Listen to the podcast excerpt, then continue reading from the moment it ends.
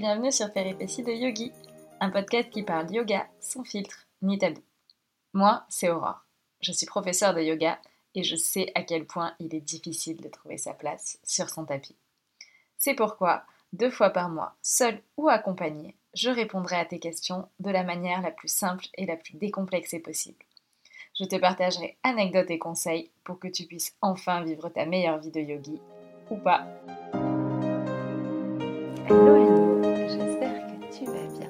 Aujourd'hui, je suis hyper contente de te retrouver.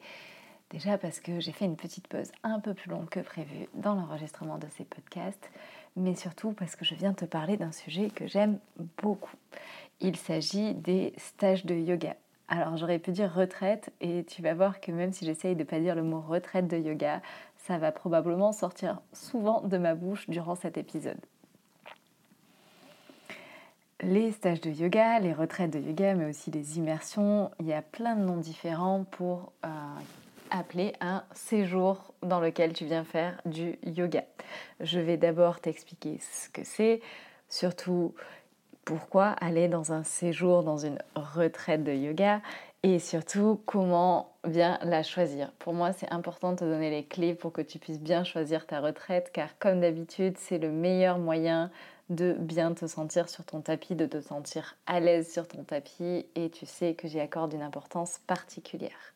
Si bien évidemment tu as d'autres astuces à partager avec les autres yogis qui nous écoutent, je t'invite à mettre un petit commentaire avec ton astuce pour choisir sa retraite de yoga. T'as vu, j'ai dit que je disais pas retraite de yoga et ça commence. Bref, qu'est-ce que c'est qu'un séjour de yoga? Un stage une retraite, une immersion. Le but, c'est de venir pendant plusieurs jours. Ça peut être de 2, 3, 4, 5 jours, une semaine, 3 semaines dans un gîte, dans un lieu où on va dédier nos journées à pratiquer du yoga, à comprendre le yoga, à aller chercher un petit peu plus loin que ce qu'on a le temps de faire une fois par semaine lorsque on va dans notre cours euh, hebdomadaire. Ça permet surtout, et c'est une des raisons qui motive la plupart des participants à y aller et ça a été la mienne lorsque j'y suis allée. Ça permet de progresser dans sa pratique, ça permet de mieux comprendre les alignements, d'aller pratiquer un peu plus pour surtout instaurer de nouvelles habitudes. Parce que toi et moi, on le sait, c'est compliqué au quotidien quand on est pris par le travail, quand on est pris par ce qu'il y a à faire à la maison, par les lessives, par euh, les repas, par euh, tout un tas de choses, par les sorties entre amis, aussi par des choses positives, hein. mais euh, on est quand même très pris par le temps et il ne reste pas beaucoup de temps pour aller vraiment affiner notre compréhension du yoga, notre compréhension de notre corps, se poser la question de comment on se sent vraiment. D'ailleurs, c'est un petit peu comme quand tu poses la question euh, à quelqu'un comment ça va ou que quelqu'un te pose la question et qu'il n'a même pas le temps d'entendre la réponse. Pratiquer le yoga très très peu dans la semaine, c'est très bien mais ça reste assez léger et si tu as l'occasion parfois d'aller un petit peu plus loin, moi je trouve que c'est assez sympa et c'est une des raisons qui me pousse à organiser des retraites en tant que professeur, mais aussi à assister des retraites en tant qu'élève. Bien évidemment, un autre truc que j'adore, maintenant tu commences à me connaître après ces quelques épisodes, c'est l'atmosphère, c'est l'ambiance des stages, des retraites de yoga on vient vraiment rencontrer des personnes, on vient vraiment s'amuser. Moi, perso, euh, j'ai beau avoir euh, plus de 30 ans, j'ai l'impression d'être en colonie de vacances. Euh, je me régale, voilà, on rigole beaucoup. Il y a des moments de complicité qui se créent, il y a des amitiés qui se lient. On a aussi le temps parfois d'aborder des sujets un petit peu plus difficiles qu'on n'a pas le temps d'aborder dans le quotidien. On, on vit beaucoup de choses en groupe et en même temps, chacun a sa personnalité, Chacun euh, peut être qui il veut. C'est dans une bienveillance extrême. Et moi, j'adore ça parce que vraiment, euh, c'est chouette d'avoir des endroits où on peut être euh, qui on veut. Et c'est pas partout le cas. D'ailleurs, tu verras que ça fait partie de comment je choisis mes endroits où je pars faire mes retraites de yoga. Mais on y reviendra plus tard, donc n'hésite pas à rester jusqu'à la fin de l'épisode pour écouter comment je choisis mes retraites de yoga ou comment je conseille le choix dans les stages de yoga. Évidemment, ça permet aussi de réduire le stress. Euh, relation de cause à effet très simple, on diminue les tâches du quotidien, on diminue tout ce qu'on a à faire qui ne nous plaît pas dans notre journée. Et donc forcément, le stress diminue, on se retrouve, on a le temps de respirer, on a le temps de se poser, de se reposer, de trouver des moments de silence parfois aussi, parce que ça fait du bien d'être en silence. Donc on retrouve ça. Et il y a une théorie que l'on appelle la théorie des cuillères, peut-être que tu la connais déjà. Mais en résumé, si euh, tu pars du principe que tu as, tu pars, tu commences ta journée avec 10 cuillères. Si chaque tâche te prend une cuillère, tu es obligé d'utiliser une cuillère pour chaque tâche. Tu vas utiliser une cuillère pour aller travailler, une cuillère pour prendre la voiture, une cuillère pour faire à manger, une cuillère pour t'occuper des enfants, une cuillère pour faire la lessive. Bref, tu vas utiliser rapidement tes 10 cuillères ce qui va te causer un état de fatigue important probablement à la fin de la journée parce qu'il va te rester plein de choses à faire et tu n'auras plus de cuillères. évidemment, tu auras compris que ces cuillères, ça signifie ton énergie. Et à l'inverse, si dans cette même journée, tu as beaucoup moins de tâches, tu vas avoir seulement une cuillère pour faire ta pratique du matin, une cuillère pour faire ta pratique du soir, une cuillère pour discuter avec les personnes et bah du coup tu vas te retrouver, tu vas être moins stressé parce que tu sais qu'à la fin de la journée il va te rester des cuillères pour en faire ce que tu veux. Donc ça va participer à la réduction du stress mais aussi à l'augmentation de ton énergie. Tu vas te retrouver, même si tu te lèves peut-être plus tôt que d'habitude ou que tu te couches plus tard, tu vas te retrouver avec une énergie beaucoup plus haute, beaucoup mieux répartie. Tu vas pouvoir la mettre, tu vas pouvoir utiliser ces cuillères là où tu en as envie durant un séjour de yoga. Et ça, pour moi, c'est super important de remettre l'énergie parce que je fais partie de ces personnes qui s'épuisent parfois dans des choses inutiles et qui n'ont plus assez d'énergie pour faire des choses qui nous tiennent à cœur. Donc pour moi, c'est important de parfois déconnecter de tout ce qui m'entoure, de toutes les sollicitations qui m'entourent pour venir derrière remettre les choses à la bonne place. En plus d'être une pause dans ton quotidien, c'est aussi un moyen de t'initier ou de découvrir de nouvelles formes de yoga. Si tu as l'habitude de faire un yoga très dynamique, peut-être qu'avec une pratique supplémentaire, tu vas pouvoir découvrir des yogas beaucoup plus doux comme le yin, notamment dont on a parlé avec Jessica dans les précédents épisodes que tu peux bien sûr réécouter. Tu peux aussi, à l'inverse, si tu as l'habitude de pratiquer des yogas très méditatifs, à l'inverse, rentrer dans quelque chose d'un petit peu plus postural, et bien sûr, ça, ça va dépendre de la retraite que tu choisis. T'as vu, j'avais dit que je disais pas retraite, mais décidément, j'arrive pas à m'en empêcher. Ça fait partie d'un abus de langage, alors que retraite dans nos têtes, on sait tous à quoi ça correspond. C'est en plus un contexte d'actualité et franchement, c'est pas le meilleur sujet d'actualité qu'on a en ce moment. Donc voilà, j'essaye d'enlever ce mot de, de mon vocabulaire petit à petit, mais tu m'excuseras si c'est pas encore tout à fait le cas à qui s'adressent les retraites de yoga? Est-ce que la retraite de yoga, c'est fait pour toi ou pas? Et décidément, je continue à dire retraite. Bref, je reviens, je me reconcentre. À qui s'adressent les stages de yoga? Est-ce que les stages de yoga sont faits pour toi ou pas? La réponse est qui que tu sois, oui.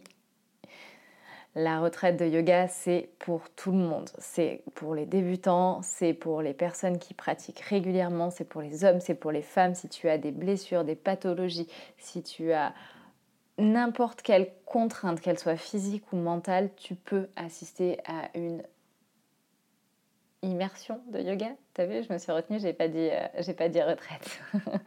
Bref, donc tu peux assister vraiment à une immersion de yoga, peu importe quel est ton niveau de pratique. Néanmoins, ça va encore une fois revenir dans les sujets de comment choisir l'endroit, le lieu et le professeur avec lequel tu pars.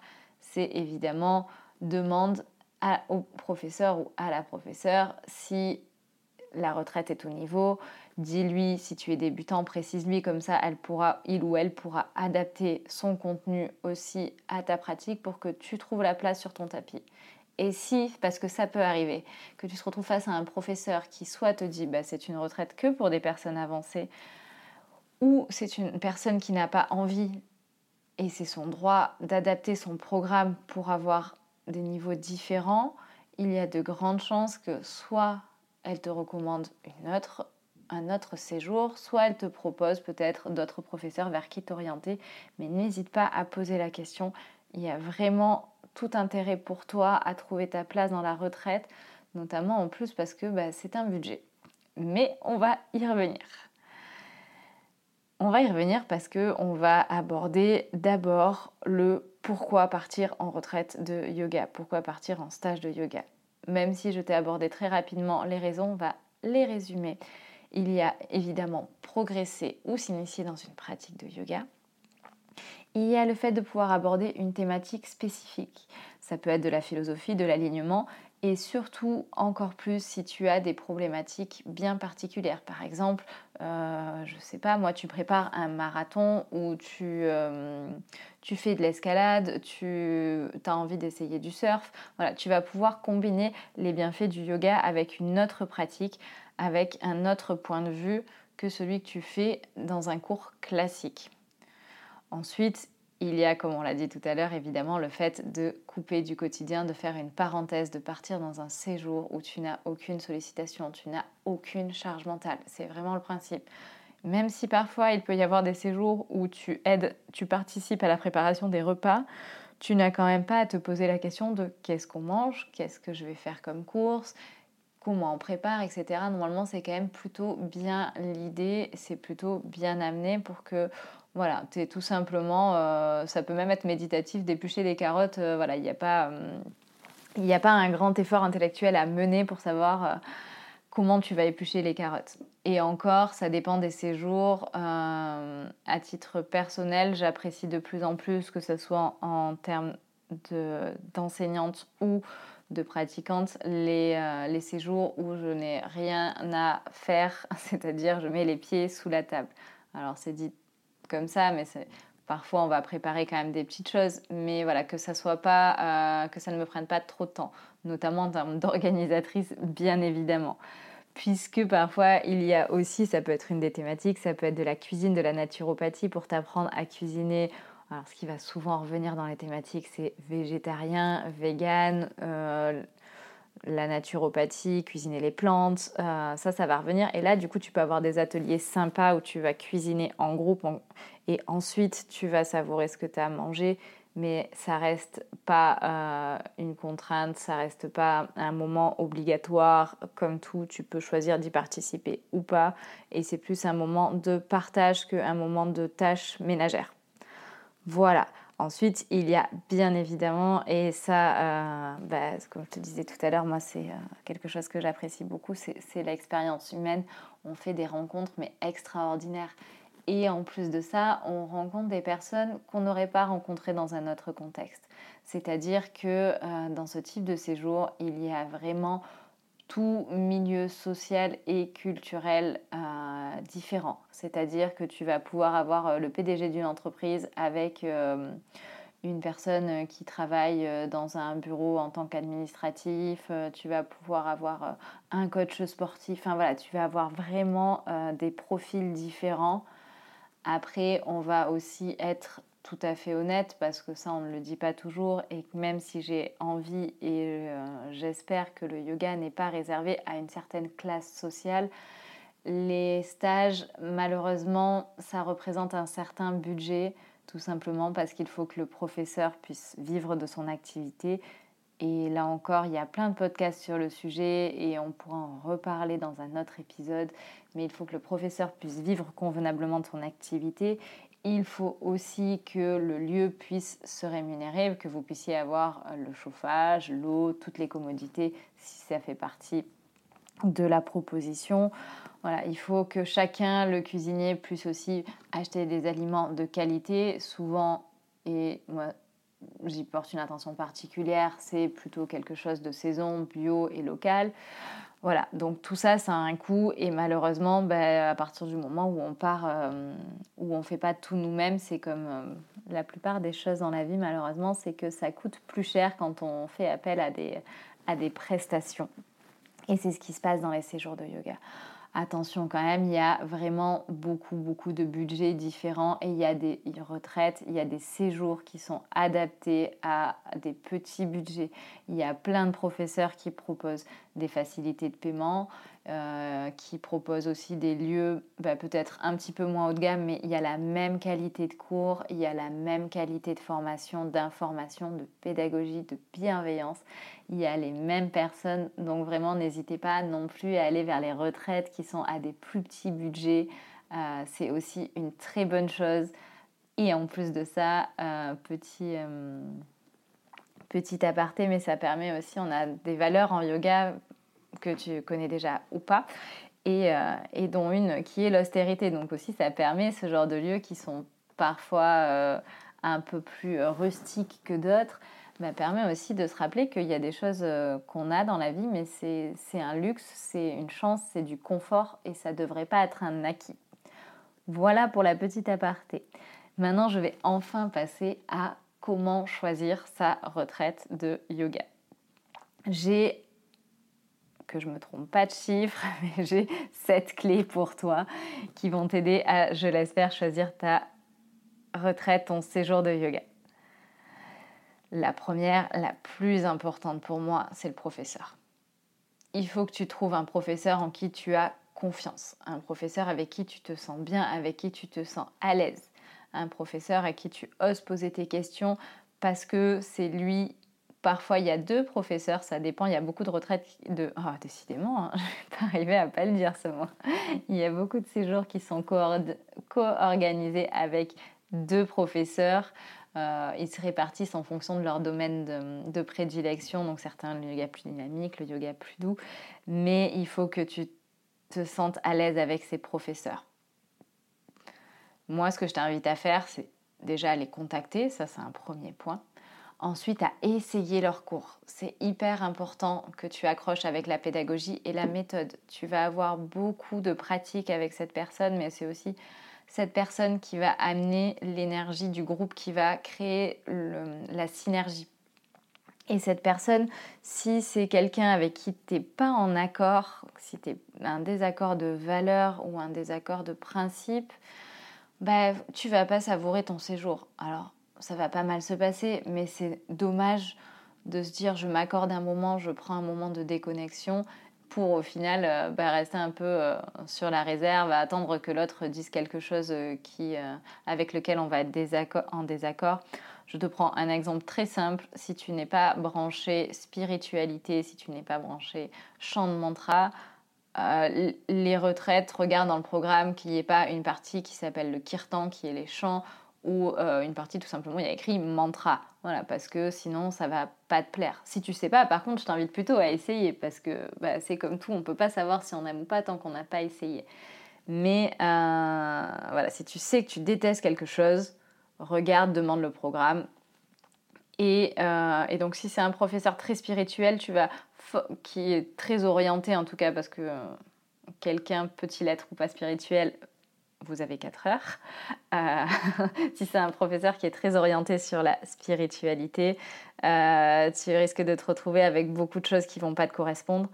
À l'inverse, si tu te retrouves avec un professeur qui euh, aime aller dans le détail de l'alignement, aime le côté postural, aime le côté très précis et que toi, tu aimes bien juste faire ton flow et être dans ta bulle, bah, tu risques aussi de passer un moment qui est, euh, qui est assez long pendant les pratiques et pas forcément agréable.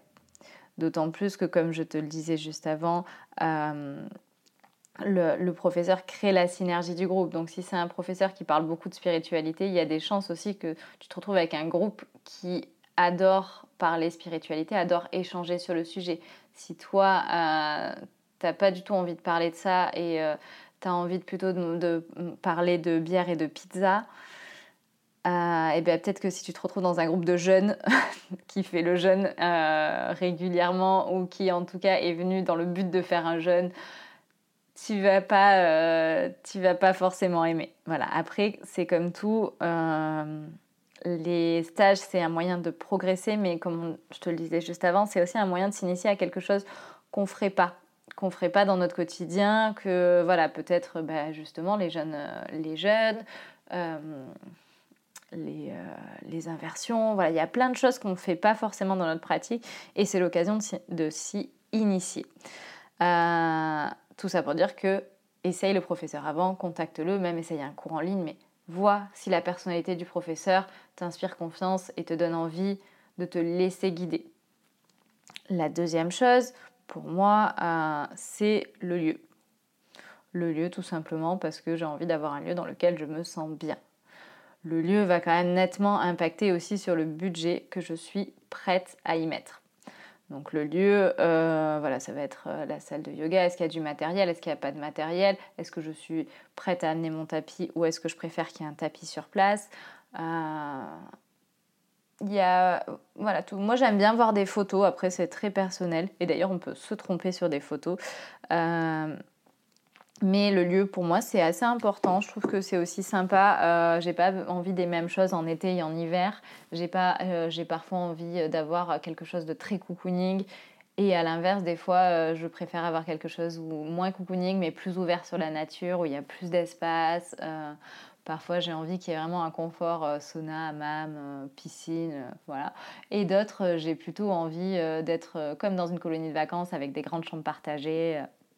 Donc ça, c'est un critère. chambre partagée, chambre double, chambre triple. Le lieu va te définir si effectivement tu peux avoir accès à ce type de choix ou pas. Le troisième point, c'est l'accessibilité. L'accessibilité, pour moi, c'est important parce que depuis que je vis en région parisienne, j'ai tout simplement pas de voiture. Et euh, du coup, j'ai besoin de pouvoir y aller en train facilement ou qu'on vienne me récupérer à la gare. Euh, j'ai besoin voilà, que ça soit simple et que ça ne me demande pas trop d'organisation. D'autant plus que je ne suis pas la personne la plus douée en organisation. C'est-à-dire que euh, je suis assez, euh, assez spécialiste du fait de rater mes trains ou de me tromper d'horaire de réservation, de me tromper de jour ou de me tromper de ville. Du coup, si je peux m'éviter ça, c'est pas mal. Donc, soit il faut que ça soit des trains réservables facilement euh, qui peuvent être modifiés au dernier moment, etc. Soit quelque chose où je peux faire du covoiturage, mais voilà, il faut que ça soit simple, facile, ou quand c'est, lorsque ce n'est pas le cas, que ça soit bien expliqué, bien, bien présenté et, euh, surtout euh, bien drivé par la personne qui organise la retraite. Donc quand c'est moi, euh, quand c'est moi qui organise en tant que professeur, ben, en fait je me débrouille tout simplement pour me dire si est-ce que moi je serais prête à accepter de prendre ce train-là, est-ce qu'il est compliqué à prendre, est-ce que c'est facile de venir? Et à ce moment-là je choisis le lieu. Euh, sachant qu'en plus, il y a quand même la plupart du temps des groupes de covoites qui s'organisent, puisque les personnes qui viennent sont à 60%, voire un peu plus, des personnes qui connaissent déjà le professeur, donc qui pratiquent avec lui au quotidien. Donc les gens viennent parfois de la même région. Bien évidemment, ce n'est pas une science exacte, c'est un chiffre que je viens de te balancer un peu au hasard pour te dire à peu près moi ce qui était représentatif dans mes séjours. Bien sûr, euh, c'est aussi l'expérience que j'ai de, mes autres, euh, de mes autres amis profs, etc. À moins de passer par une agence de voyage dédiée au séjour de yoga, et d'ailleurs, il en existe. Donc, tu peux. Donc, l'accessibilité d'un séjour de yoga, c'est important. Par exemple, là, euh, moi, je, un exemple très simple, moi je vis en région parisienne, j'organise jusqu'à présent mes retraites à deux heures de Paris en voiture, de manière à ce qu'il y ait soit des covoiturages organisés, soit qu'il y ait des trains et que, ce soit moi qui ai loué une voiture ou euh, le, le, gestionnaire du lieu vienne nous chercher pour qu'on puisse ensuite se rendre sur le gîte sans que ça soit une organisation compliquée. Mais là encore, il s'agit de mes propres critères. Donc le professeur, le lieu d'accessibilité il y a ensuite le nombre de participants. Le nombre de participants va vraiment influencer sur la qualité du cours, des cours, mais aussi des moments de convivialité. Et là, c'est très personnel parce que euh, il y a des personnes qui vont aimer avoir cette ambiance très festive, très on est nombreux, on rencontre plein de gens, on discute avec une personne puis avec l'autre, les choses bougent. Et à l'inverse, on est euh, il y a d'autres personnes qui préfèrent ce côté très petit groupe, intimité.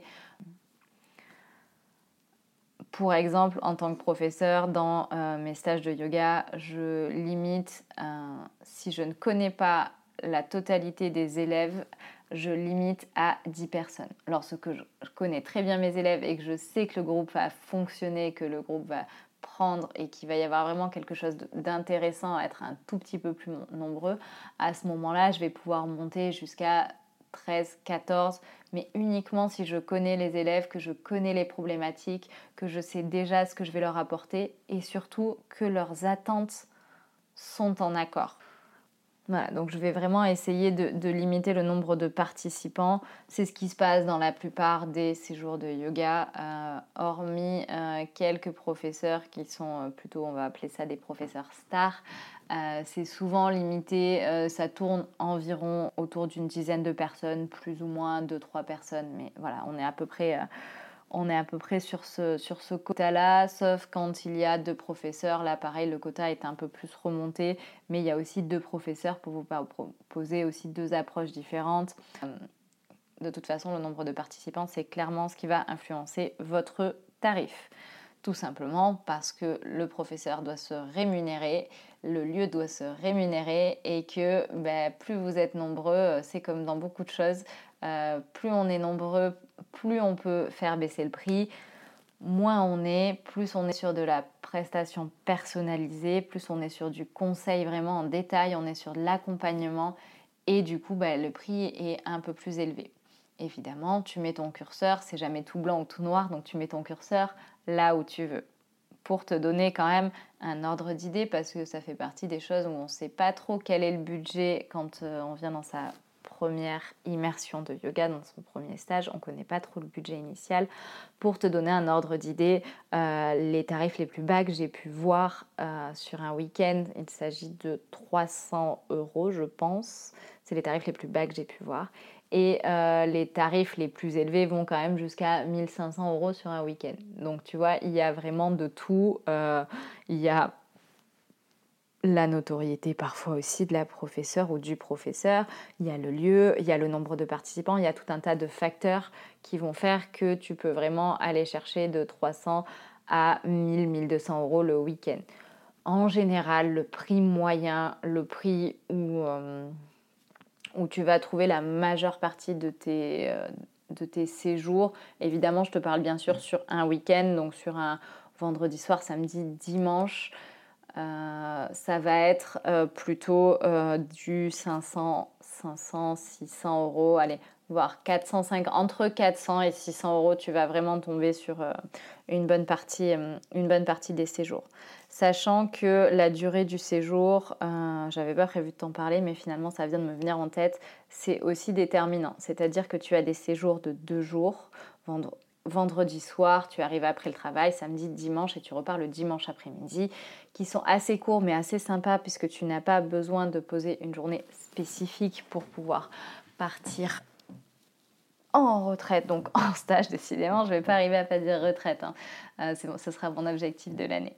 Euh, tout ça pour dire que tu vas avoir le format très court mais très sympa parce que si tu peux pas poser de congé, si tu peux pas trop te déconnecter, si il y a les enfants, voilà, si tout est tout nécessite une organisation pour toi, c'est un format qui est très pratique et qui se réserve en plus euh, parfois au dernier moment. Il y a un format, moi, que j'aime un peu plus, euh, qui est ni trop long ni trop court. Pour moi, c'est d'avoir un jour de plus. Tu arrives le jeudi soir, tu restes le vendredi, le samedi et le dimanche tu pars. Le fait d'arriver le jeudi soir, euh, ok, ça te fait poser une journée. Déjà, ça te fait poser qu'une seule journée. Mais surtout, ça te permet que le, vendredi et le samedi sont deux journées où ton cerveau est complètement dédié à la pratique de yoga, au fait de se laisser, de reposer, de, de trouver des moments pour toi et de se déconnecter de ton quotidien. Parce que le dimanche, même si on profite de la journée, et moi je veille en tant qu'enseignante en tout cas, lorsque c'est le dimanche, le dernier jour, je veille à ce qu'on prenne vraiment le temps aussi de euh, faire deux pratiques à minima. Euh, qu'on prenne le temps de manger tranquillement, voilà, qu'on ait le temps aussi dans la journée. Néanmoins, ton cerveau, il est quand même sur le départ. Il faut penser à quelle heure je pars, est-ce qu'il y a des bouchons, à quelle heure est le train. Euh, voilà. Donc on commence à réactiver un petit peu le cerveau, même si c'est beaucoup plus doux qu'à l'arrivée et que c'est vraiment quelque chose qui est, euh, qui est de toute façon inévitable, on est bien d'accord, mais c'est quelque chose qui est doux et assez bien mené, qui est normalement pas stressant. Mais en attendant, c'est quand même là dans un coin de ta tête.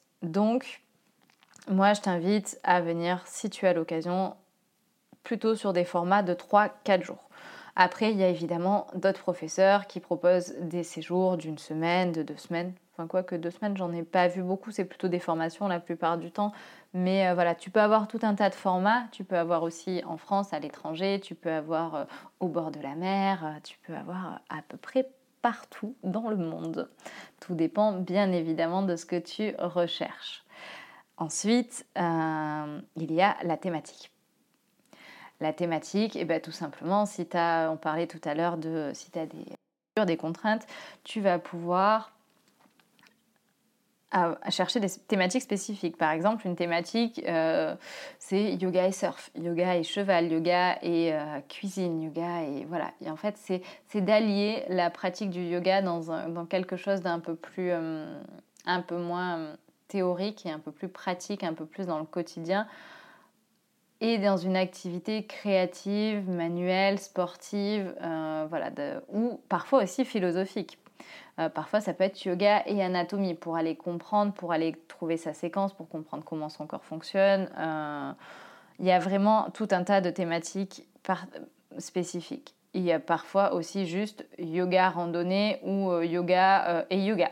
voilà. Je dis yoga et yoga, mais la, personne appelle sa retraite yoga. Il y a une thématique liée autour du yoga. Je te prends un exemple très simple. Ma dernière, mon dernier séjour que j'ai organisé en février, euh, qui était dans un endroit très très sympa d'ailleurs et qu'on refera en février l'année prochaine sur le même week-end, euh, c'est euh, le yin et le yang. C'est-à-dire que tout était autour de notre pratique. Il y avait des pratiques très yin, donc très douces, et des pratiques très yang, très dynamiques. Et on a alterné et on a abordé la philosophie du yin et du yang, de la médecine chinoise très rapidement pour poser le principe de qu'est-ce que le yin, qu'est-ce que le yang, qu'est-ce que les forces qui s'opposent. Donc voilà, il peut y avoir des thématiques diverses et variées, certaines liées qu'au yoga, d'autres un peu plus larges. Euh, tu peux avoir euh, yoga et chant de Noël par exemple. Euh, donc voilà, le choix de la thématique pour moi c'est aussi important que tout ce que je viens de te citer avant. Je sais que ça fait beaucoup d'infos, je suis en train de voir le timer qui passe et je me dis que ça fait vraiment beaucoup, mais c'est pas grave, je vais te résumer ça dans quelques instants. Et ensuite, le dernier point pour moi, euh, qui est aussi un point primordial, c'est le nombre de pratiques. Tout dépend quel est ton objectif, pourquoi tu viens dans un stage de yoga. Moi, je viens la plupart du temps pour créer de nouvelles habitudes ou pour progresser. C'est mon choix. Il y a des personnes qui viennent vraiment pour faire une pause, pour, rencontrer des personnes, pour augmenter leur énergie. Moi, je viens pour progresser et reprendre de nouvelles habitudes. Donc, quand je choisis mes séjours, j'ai besoin qu'il y ait un minimum de pratique par jour. J'attends euh, à titre personnel qu'il y ait au moins 3 heures de pratique par jour. Mais là encore, il s'agit de mon point de vue adapté à ce que moi j'ai besoin sur mon tapis, à ce que moi je cherche.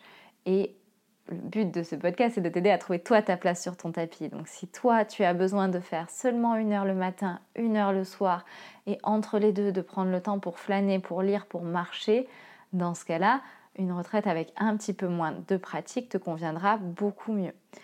Si, euh, comme moi, tu as envie de progresser, d'y aller à fond, et tant pis si ça fait beaucoup d'infos, si ça fait beaucoup de choses à apprendre, si le corps est soumis aussi à une pratique intense dont il n'a pas l'habitude, dans ce cas-là, choisis plutôt des, séjours où il y a beaucoup de yoga. Même si tu ne feras pas tout, déjà, normalement, le professeur s'adapte à ton niveau de pratique, c'est-à-dire aussi à la fréquence à laquelle tu pratiques et à ton endurance. Donc en fonction, tu vas avoir des pratiques plus ou moins douces.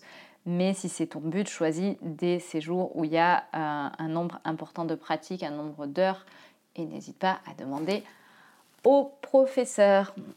Voilà, ça fait beaucoup, beaucoup d'infos. Euh, je vais quand même te résumer rapidement euh, sur comment choisir ta retraite de yoga.